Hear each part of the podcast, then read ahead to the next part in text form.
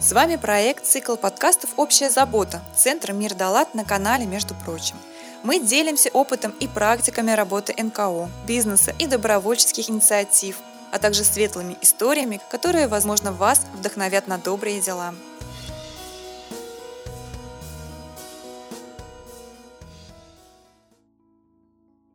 Здравствуйте, с вами Евгения Троицкая, и вы слушаете подкаст «Между прочим». Сегодня хотелось бы начать наш выпуск с поздравления всех представительниц прекрасного пола с наступающим Международным женским днем. И пожелать вам здоровья, безграничного счастья, всегда любить и быть любимой. Пусть ваше сердце никогда не знает грусти и печали, и пусть в вашей жизни будет как можно больше волшебных и добрых событий. Сегодня мы будем говорить о женщинах, о детях, о семьях, которые остались без кормильцев, как складывается их судьба и жизнь, и насколько сильна эта проблема, мы сегодня обсудим с нашей гостьей, заместителем директора по внешним связям благотворительного фонда «Словом и делом» Старостенко Александрой Викторовны.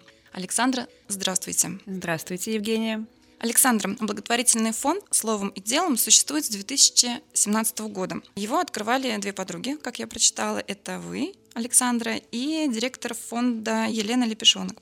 Фонд помогает семьям, которые потеряли кормильцев так сложилась судьба. В чем именно заключается вот ваша помощь и как появилась идея создания такого фонда? Расскажите нам. Ну, я, наверное, начну с того, как появилась идея создания фонда. Ну, дело в том, что мы с Еленой давно работаем в социальной сфере, у нас очень большой опыт, мы работали в разных организациях, но помимо всего прочего, в своей жизни мы, естественно, сами сталкивались с утратой. И как-то в процессе разговора мы обсуждали наш с ней опыт и обсуждали вообще такую ситуацию, когда в семье умирает отец. Что делать, куда бежать и как вообще людям справляться с этим и вообще что существует. Я была знакома с этим э, с точки зрения того, что у меня в детстве умер отец, и моя семья через это проходила. А Елена, она как раз-таки вдова. Она потеряла тоже мужа много лет назад. И обсуждая это, мы пришли к выводу, что в целом-то в России особо услуг-то поддержки нет для семей. То есть да, существуют пособия, существуют э, какие-то льготы, но как какой-то именно структуры и системы поддержки эффективной для таких семей нет. И то есть, когда в семье умирает отец, семья попадает, во-первых, в экономический кризис, потому что... Потеря кор... Ну, естественно, потеря кормильца, и маме приходится работать условно за двоих. Это психологический кризис, потому что утрата близкого человека — это всегда тяжело, это всегда сложно. И помимо всего прочего, что женщина переживает смерть близкого и любимого человека, смерть близкого и любимого человека переживают ее дети. Ей нужно при этом, при всем, пережить утрату, помочь детям пережить утрату, и еще сделать так, чтобы семья осталась на том уровне жизни, на котором она была до. И обсуждая это все, мы подумали, что чем мы вообще можем помочь, с этим же надо что-то делать.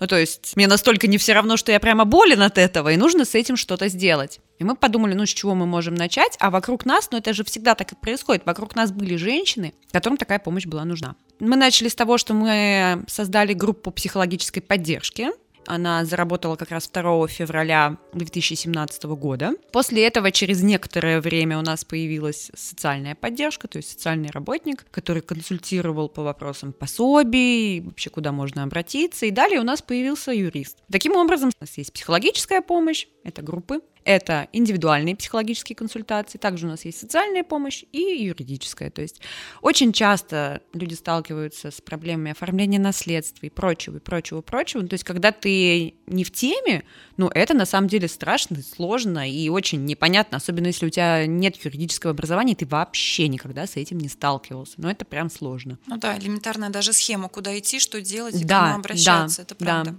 И, естественно, мы потом как раз создали брошюру, и эта вот брошюра просто что делать, когда умер твой близкий человек, потому что ты находишься в шоковом состоянии, ты ее открыл, и там понятно, вот пошагово, что тебе нужно делать. И нам многие знакомые и люди, которые там посторонние, которые в своей жизни сталкивались с утратой, они говорят, что мы нашли вашу брошюру, мы ее открыли, и у нас хоть какое-то понимание появилось, что делать, как действовать. Потому что это нормально, что человек находится в шоковом состоянии. И это то, с чего мы начинали. Далее мы работали еще несколько лет, у нас увеличивалось количество заявок, количество женщин, которым нужна была помощь, но мы работали только в Петербурге. И очень участились случаи, когда к нам начали обращаться женщины из э, разных городов. все, что мы могли сделать, это как-то проконсультировать онлайн, потому что, конечно, у нас нет филиалов в других городах. И таким образом к нам пришла идея сделать онлайн-проект. То есть сделать помощь таким семьям максимально доступной. Доступной настолько, чтобы, находясь даже в какой-то маленькой деревеньке, небольшом населенном пункте или городе, где нет условно какой-то эффективной психологической помощи, женщина могла ее получить, качественную социальную помощь и психологическую, буквально имея только доступ в интернет. И таким образом родился проект «Жить дальше». Мы нашли порядка 10-15 кураторов, тоже из числа вдов. Они прошли наши группы, потом прошли обучение и смогли кон- начать консультировать женщин в своих регионах, консультировать онлайн. И также они сами уже создают и чаты поддержки, и многое другое. И то есть таким образом мы свой опыт распространили практически на всю страну. Сейчас есть порядка девяти действующих кураторов, соответственно, в девяти регионах. А это какие регионы можете перечислить? Ну, я примерно перечислю. Это Екатеринбург, это Саратов, это Самара, это Новосибирск, это Калуга и Калужская область, соответственно, Саратов, Саратовская область, там разные населенные пункты. Ну, достаточно много на самом деле. Ну и Москва, естественно. Но в Москве есть тоже организации, которые занимаются помощью вдовам и людям, переживающим утрату. Это фонд «Жизнь продолжается», но есть в Москве и кураторы, которые как раз сотрудничают с нашим проектом «Жить дальше». Это очень здорово, здорово, что эта помощь растет, она появляется, потому что, конечно, и потребность такой помощи, она тоже становится наиболее актуальна. На самом деле я не слышала никогда о такой помощи, вот направленной именно на помощь по потере кормильца. Но это огромная колоссальная работа, и на самом деле это большое дело, потому что это трагичная ситуация, и когда ну, человек не знает, что ему делать, и как ему просто элементарно жить дальше. А советы родственников, обычно друзей, ну, это не к месту. Ну, советы родственников и друзей и поддержка от родственников и друзей — это вообще отдельная тема, потому что у нас, конечно, тема смерти, она табуирована, и даже мы же не говорим, что люди, которые столкнулись со смертью. Мы говорим, люди, переживающие утрату, люди, переживающие потери. Мы как бы всегда так немножко завуалированы. И это, понятное дело, что это наша история, связана с тем, что у нас 20 век был достаточно сложный, и просто это стало нормой, когда женщина теряет своего мужа, он умирает. Это стало просто нормой. И поэтому у нас, в принципе, очень странное отношение к смерти. У нас очень странное отношение к поддержке людей, которые переживают смерть. Ну, то есть это же классика. Держись, держись, что ты вот сопли распустила, тебе надо держаться, собраться и еще что-то. А там у человека просто у нее дыра в душе, ее нужно поддержать, ей нужно дать этот ресурс, тогда она что-то сможет со своей жизнью ну, сделать. Ну, конечно, ни психологического, ни морального, ни финансового, да. никакого вот как ей собраться и идти дальше. Сейчас мы даже это говорим, и мне настолько страшно и некомфортно от всей вот этой ситуации, что такое происходит. Я не знаю, Но как... я говорю, что на самом деле наша глобальная, наверное, цель, скажем так, просто создать такую ценность жизни человека, чтобы даже к смерти относились с ценностью. Не знаю, насколько я это правильно объяснила свою точку зрения, но поддерживать людей, которые переживают утрату, очень нужно. Это очень важно. И в особенности детей, потому что переживание утраты в детстве, оно накладывает очень серьезные, скажем так, психологические травмы и отпечаток на всю жизнь. И это очень важно. Именно поэтому, наверное, был создан наш фонд,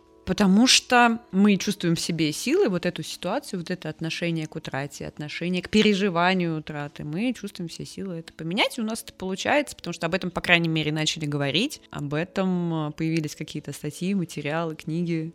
И это здорово, что эта ситуация меняется, и об этом начинают говорить. Хотя бы тема переживания утраты перестает быть настолько табуированной. Но сейчас э, радует то, что поколение 21 века стало больше как-то отходить, наверное, даже не касаемо потери кормильцев, касаясь таких ситуаций, а люди углубляются в больше психологию, они больше изучают себя, какие-то проблемы, чего-то копаются. Даже не нужно быть психологом, может быть, не каждый ходит к психологу, не может быть, а каждый не ходит к психологу, но все равно люди читают, что-то изучают, и когда разговариваешь с людьми, ты видишь, как бы, что он работает над собой, что он там что-то замечает, видит видит, и это прекрасно. То есть от э, вот поколения моих родителей, ну, достаточно тяжелое, потому что они выросли во время СССР, и там то, то нельзя, это нельзя, говорить ни о чем нельзя, сгладишь, еще что-то такое. Это накладывается отпечаток, и какие-то строгие такие рамки человек не может жить. А сейчас все-таки более-менее от этого отходит, и я рада, что у вас есть такая направленность именно вот психологическая, и это очень здорово, очень круто, то, что такая масштабная работа ведется, и люди приходят, и вот это действительно помощь, а не советы. Там, иди работай теперь на двух работах, ты справишься, да, ты сильная, да. ты все сможешь. Да, ну-ка соберись. Ну, вот не это. ты первый, не ты последний. Расскажите, пожалуйста, какие у вас проекты существуют в рамках вашего фонда? Ну, в рамках фонда есть проект «Жить дальше», онлайн-проект, о котором я вот сказала до, как раз, который работает на всю Россию. И мы его реализовали с помощью фонда президентских грантов. И в августе 2021 года мы запустили детский проект. Я скажу честно, это прям проект, который я лично очень долго ждала, и, наверное, проект, ради которого я вообще все это вместе с Еленой создавала. Я очень очень хотела, чтобы была детская программа.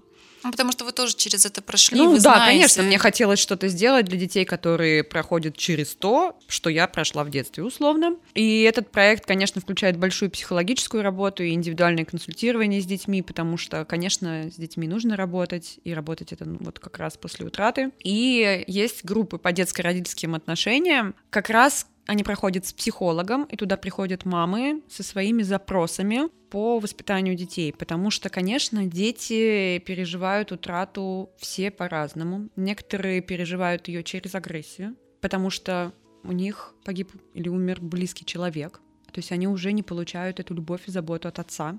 Они могут этого даже не осознавать, но при этом выражать свою вот эту обиду, боль через агрессию, возможно, на маму, через какое-то такое очень импульсивное поведение. И мама, она становится в этой ситуации вот этим стержнем стабильности. Они очень сильно ориентируются на маму и на ее состояние. И поэтому важно маме работать над своей утратой, чтобы как раз помогать детям эту утрату переживать ну, как бы это такие вещи взаимосвязанные. И да, на этих группах мама приходит со своими запросами, что вот есть такие проблемы с ребенком, есть такие. У нас есть прекрасный психолог Елена Картавенко, которая помогает разрешать эти вопросы, она дает какие-то советы. Плюс мамы, каждая рассказывает свою историю, они делятся с какими-то своими проблемами, какие-то советы друг другу дают. И это помогает какие-то вещи преодолевать. Ну, то есть помимо тех групп, которые у нас есть непосредственно для вдов по переживанию утраты, есть вот такая еще история для мам именно, где они могут не оставаться один на один с вот этими проблемами, потому что они, конечно, зачастую нередки, скажем так. Ну, помимо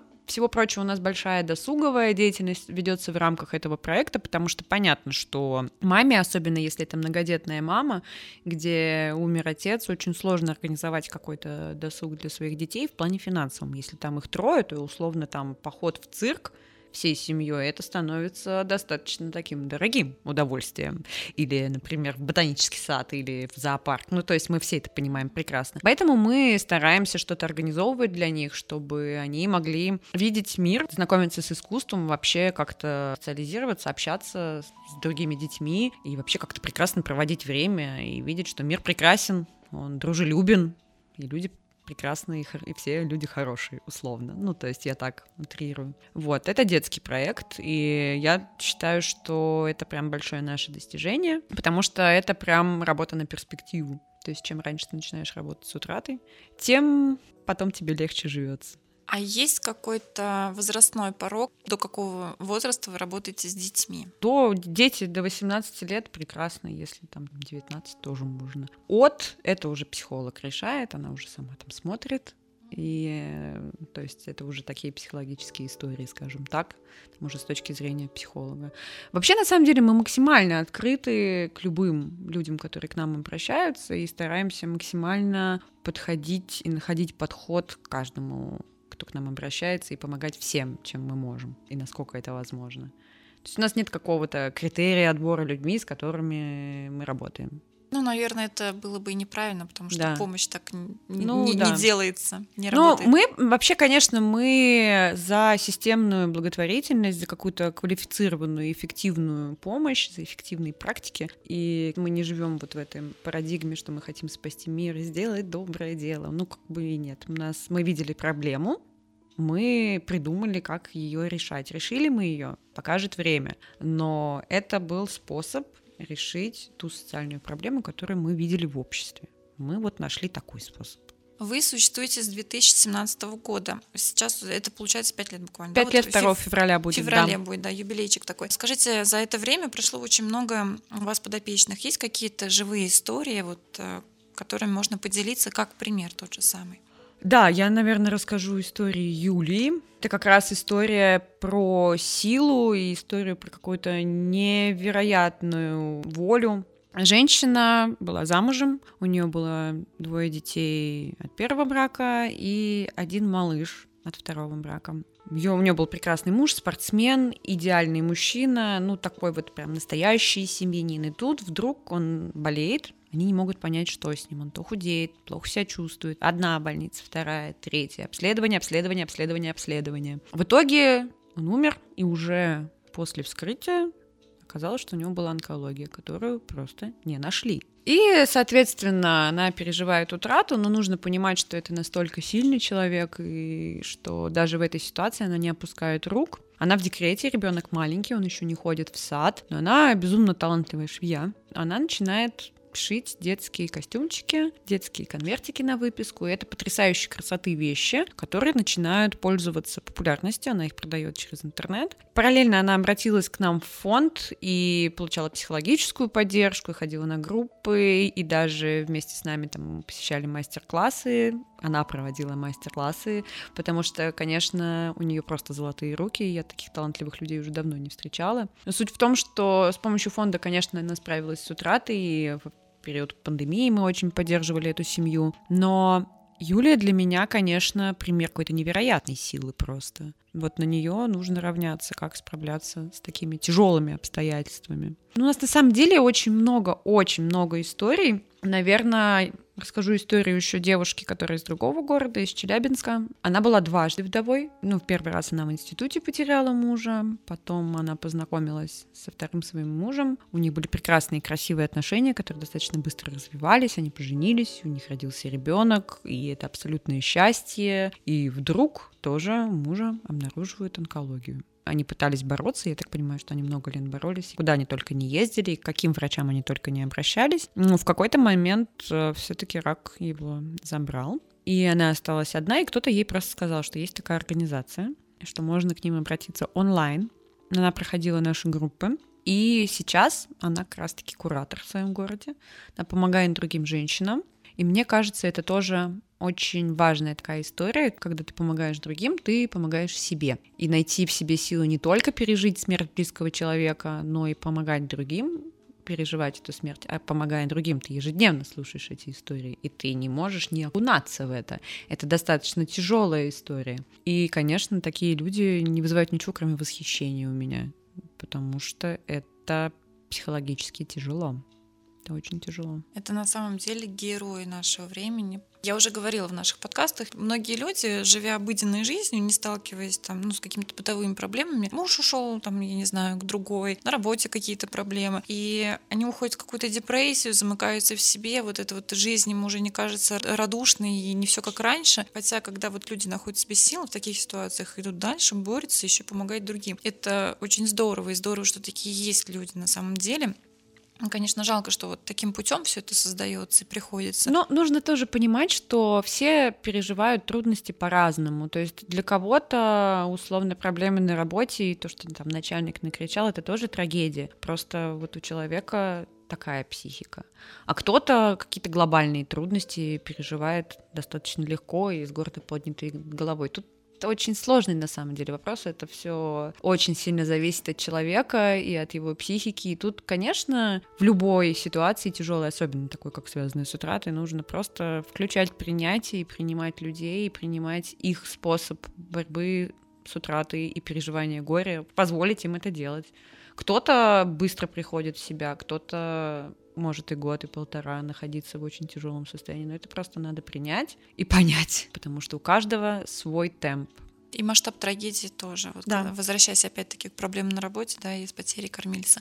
Вы рассказали такие примеры, которые, ну, положительные, а есть не то, что негативные, а наоборот, которые не сработали. Например, человек пытался себя спасти, но в итоге так вот у него ничего не получилось. Мне не приходит, если честно, на ум ни одной такой истории. Но у нас бывает, что людям не... То есть, понятное дело, что групповая работа и работа в группе с утратой это достаточно специфический способ психологической работы, и он не всем подходит. Кто-то может работать только индивидуально, и групповой формат ему не подходит, потому что группа же как выглядит? Это собирается там 5-6 женщин. У каждой переживает смерть близкого человека, и каждая свою историю рассказывает, и каждая плачет.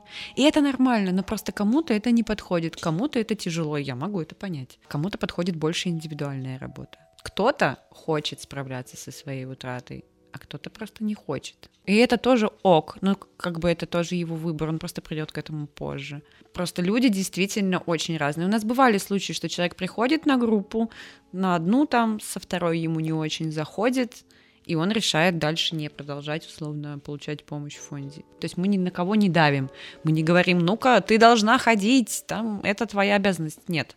Так же, как мы не бегаем за клиентами, мы не причиняем людям помощь. Люди сами обращаются к нам и сами по доброй воле приходят. И если человек не хочет получать эту помощь, там условно групповой формат или формат индивидуальных консультаций с нашими психологами ему не подходит, ну, мы ничего с этим не делаем. И такие истории есть, конечно, то есть я сейчас не вспомню по примерам, но да, были люди, которые приходили и потом быстренько сливались, скажем так.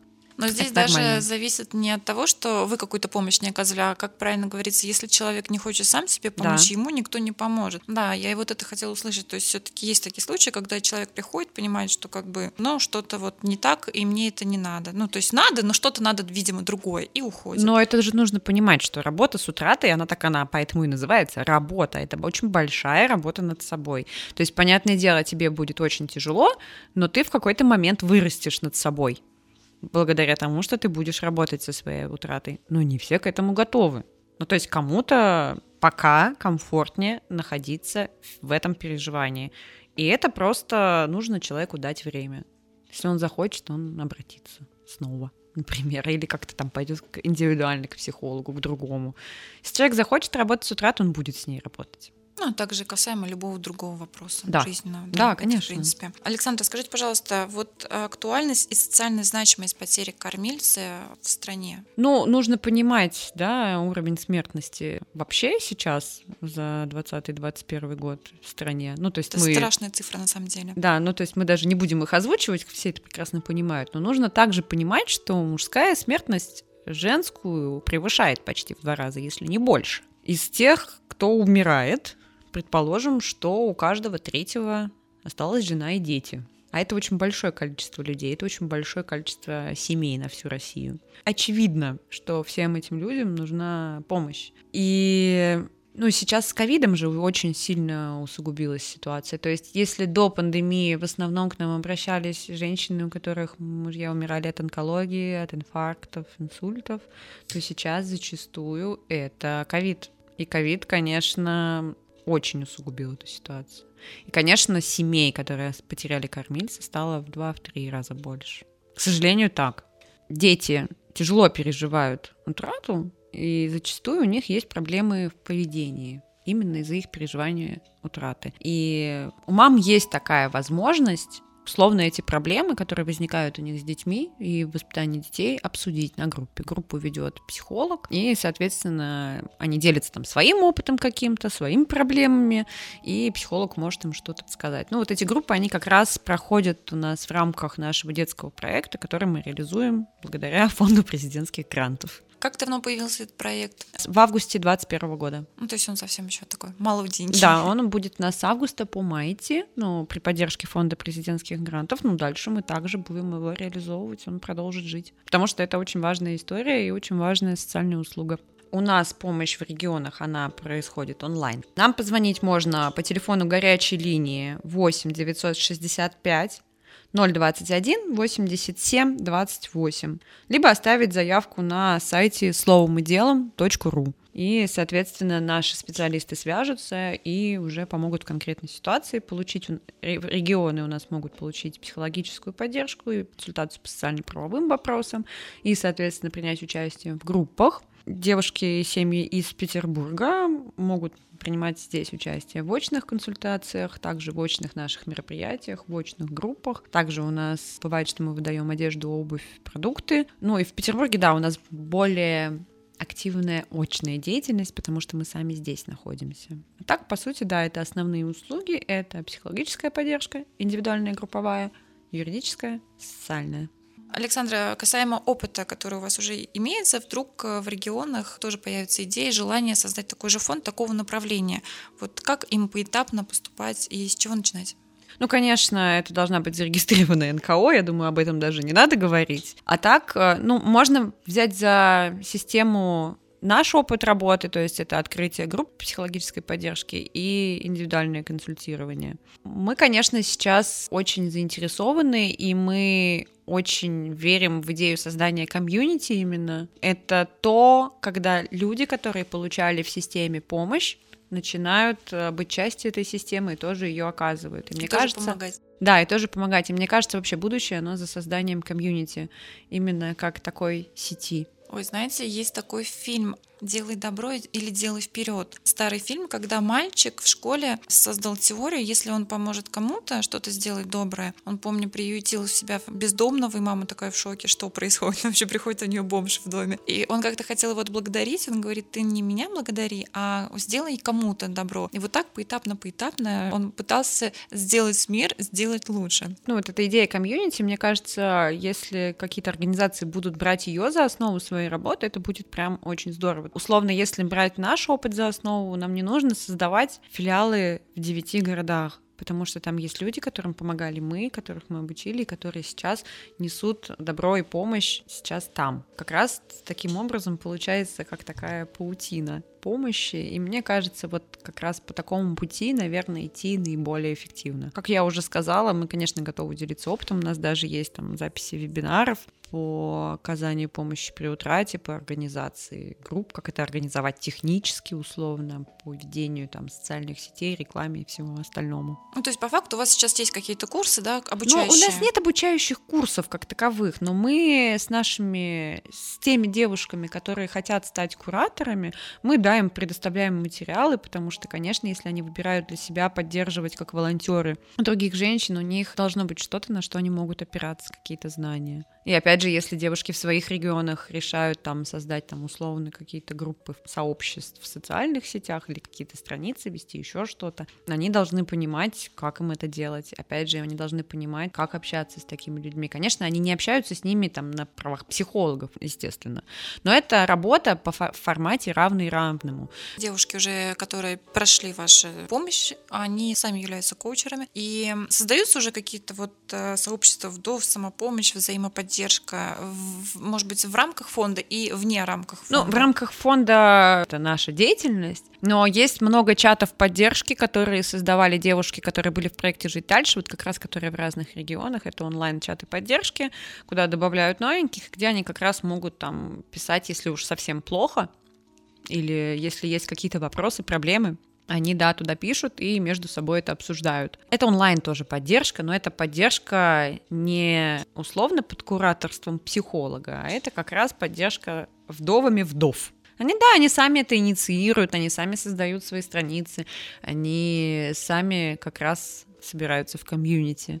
Это как раз вот то комьюнити, о котором я говорила. Вы оказываете помощь социальную, юридическую, вы сказали, психологическую. А есть у вас какие-то мероприятия именно направленные вот на детей, на мам, ну, как досуг? Ну, у нас в рамках детского проекта как раз есть большое направление досуговое. Мы ежемесячно посещаем либо театры, либо музеи, какие-то у нас выставки, походы куда-то, но это происходит на ежемесячной основе. Конечно, наша прекрасная, чудесная пандемия немножко нам подпортила тут малину, ну, потому что не всегда получается из-за ковида это делать, но мы стараемся это делать ежемесячно. Но это как раз вот то, о чем я говорила, это возможность социализации, возможность семьям привести как-то классный, интересный досуг и при этом не потратить много денег, потому что для них это бесплатно в основном. А сами какие-то внутренние мероприятия, концерты не устраиваете? Ну, у нас, естественно, проходят новогодние елки, праздники, посвященные первому сентября, конец года, ну, вот всякие такие, это наши внутренние уже мероприятия. так мы каждый месяц непосредственно только с женщинами встречаемся, у нас есть такая встреча за чашкой чая, но это девишник. вот такая...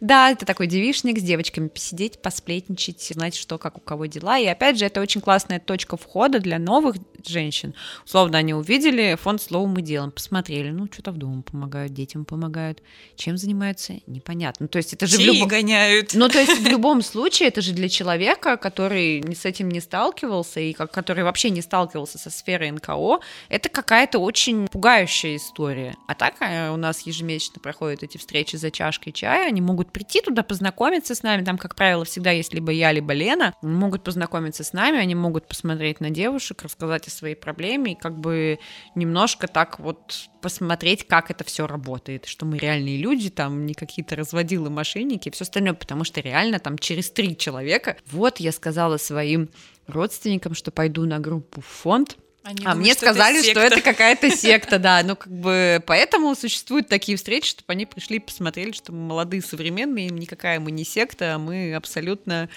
френдли ко всему, скажем так. Да, мне кажется, наши родственники немножко всегда утрируют ситуацию. Я несколько лет играла в КВН, и мама до сих пор думает, что я была в какой-то секте. Ну, хотя КВН, это странно, это же очень такая Ну, потому что мы там пропадали и до утра, и до ночи, и прогуливали работу. Надеюсь, меня никто из работы не услышит, почему я отсутствовала. Александра, мы все время говорим про женщин, которые обращаются к вам за помощью, которым вы помогаете. А как э, насчет мужчин? Потому что, ну, и такие случаи тоже бывают, что остаются вдовцами. Да, такие случаи есть. К нам за пять лет нашей работы обращалось всего несколько мужчин. Мы давали консультацию, помогали настолько, насколько мы могли, но там не было прям глобального запроса и такой потребности в нашей помощи, условно, с которой приходят к нам женщины. Нужно понимать, что мужчины и женщины, они все-таки разные. И если бы был такой широкий запрос от мужчин, если бы к нам очень много людей обращалось, мы бы, конечно, уже создали услугу и для мужчин, и создали бы группы для мужчин, и, конечно, мы никогда никого, кто к нам обращается, не оставляем без помощи. Но просто такого количества запросов нет, и помимо всего прочего, для создания направления мужской помощи нам, конечно, пока еще не хватает ресурса финансового, я имею в виду. Это большой ресурс нам очень часто, там, через одного нам задают вопрос, почему вы не помогаете мужчинам? Да мы не то чтобы не помогаем, во-первых, они к нам не обращаются. Но у мужчин есть такое, не жаловаться, не да, просить помощи. Да. Поэтому... А во-вторых, мы как бы вроде бы за, но как-то вот пока не складывается. Я не вижу глобальной проблемы в том, чтобы открыть проект мужской, просто пока нет такого запроса, пока нет такой актуальности. А может быть, просто они как-то нас не узнают, я не знаю. Но у нас просто очень, ну, два, два от силы три было обращения за пять лет работы. Ну, потому что даже те же самые ситуации, когда остается отец, маленькая дочка, то есть ей нужна мама, ей нужно... И это сложное отношение, да. как бы, и как воспитывать, что говорить. И система и работы вести. совсем будет другая. Да, и поэтому здесь, я думаю, тоже нужна помощь, и причем тоже такая большая и глобальная да. помощь. Да. Поэтому, если вы нас слушаете и не стесняйтесь, приходите за помощью, как сказал Александра, точно всем помогут, да. никому не откажут. Александра, 2022 год только начался, а вот по итогам 2021 года сколько у вас было обращений и сколько было оказано помощи в итоге? Но вообще к нам обратились 203 женщины в общей сложности, то есть 78 это меньшая часть была из Петербурга, остальные они были из разных регионов России. Ну и, соответственно, 176 из них получили помощь, и 40 из них — это те люди, которые и так были на сопровождении до этого. А вот, кстати, сколько длится период э, помощи? То есть год, два, три или есть какой-то срок? Вот, кстати, это очень интересный вопрос, потому что у нас как таковой жизнедеятельности клиента ее нет. Ну, как бы это вот на таком техническом, скажем так, языке. У нас человек может прийти, пройти группу и скажем так, больше никак не появляться, а может, у нас есть те, с кем мы общаемся все пять лет. То есть они пять лет назад к нам обратились, и мы пять лет поддерживаем отношения. То есть, понятное дело, что там уже не острая фаза переживания горя, и там, в принципе, уже достаточно стабильная ситуация. Но мы просто уже в таких отношениях, теплых и дружеских, что мы там приглашаем все равно на все праздники. Мы приглашаем там на чашки чая, они ходят на вот группы взаимоподдержки. Ну, то есть у нас как таковой, вот как, как такового срока сопровождения его нет. И нет как раз по причине того, что переживание горя и срок переживания горя у всех свой. Для кого-то это 5 лет, а для кого-то это год. У всех по-разному. У нас нет такого, что вот, вот эту семью мы снимаем сопровождение. Мы вам всем, всем помогли. Нет, такого нет. Мы со всеми всегда поддерживаем отношения, мы всегда открыты. Мне кажется, уже в какой-то момент это перерастает что-то уже большее, Конечно. как дружбы, и уже все пережитое, слава богу, остается где-то позади, а уже просто теплые дружеские ну, конечно, такие у отношения. нас есть сотрудники, с которыми мы познакомились, когда они пришли на группу в фонд. У нас есть такие сотрудники. Они в процессе мы стали большими друзьями, а потом еще в процессе стали коллегами. И это здорово, я считаю. Это прям очень э, крутая система. Александра, у нас сложилась прекрасная традиция, когда все наши гости нашим слушателям желают что-то вот, все, что вы хотите сказать, чтобы вас услышали. Я знаю, что этот подкаст выйдет как раз накануне прекрасного весеннего праздника 8 марта, поэтому я в первую очередь хочу поздравить всех девушек с этим замечательным праздником весны и пожелать, пожелать большой любви в ваших сердцах, тепла и чтобы ваши глаза всегда горели, чтобы в душе у вас всегда было тепло по-весеннему. А всем вашим слушателям сказать спасибо за внимание, спасибо, что нашли время послушать, и спасибо, что вы интересуетесь такой вещью, как благотворительность и социальными практиками. Это здорово. Спасибо вам, Александр, что вы пришли, что поделились своим опытом и рассказали про истории людей. И спасибо вам за ваше доброе дело. Огромной вам силы и в дальнейшей вашей работе, в начинаниях, может быть, еще какие-то появятся грандиозные проекты. То, что вы делаете, это очень важно, и это очень нужно, потому что будет больше счастливых людей, будет больше надежды на светлое будущее, потому что на самом деле оказывается сложная ситуация, и вы вот им протягиваете руку помощи. Это прекрасно, это здорово. Спасибо вам за приглашение и спасибо за то, что как раз-таки несете наши практики в массы. Поздравляю всех милых дам э, с наступающим праздником и желаю вам всегда оставаться любимыми, чтобы в вашей жизни было как можно больше ярких, светлых событий. И берегите себя и, конечно же, своих близких. Ну а с вами была ваша команда и путеводитель в мир добрых дел, а именно я, ведущая подкаста Евгения Троицкая, технический директор Григорий Белов, автор и продюсер Алексей Сухов, звукорежиссер Сергей Кузнецов, инженер проекта Александр Белов. Переводчик на русский жестовый язык Катерина Антонова.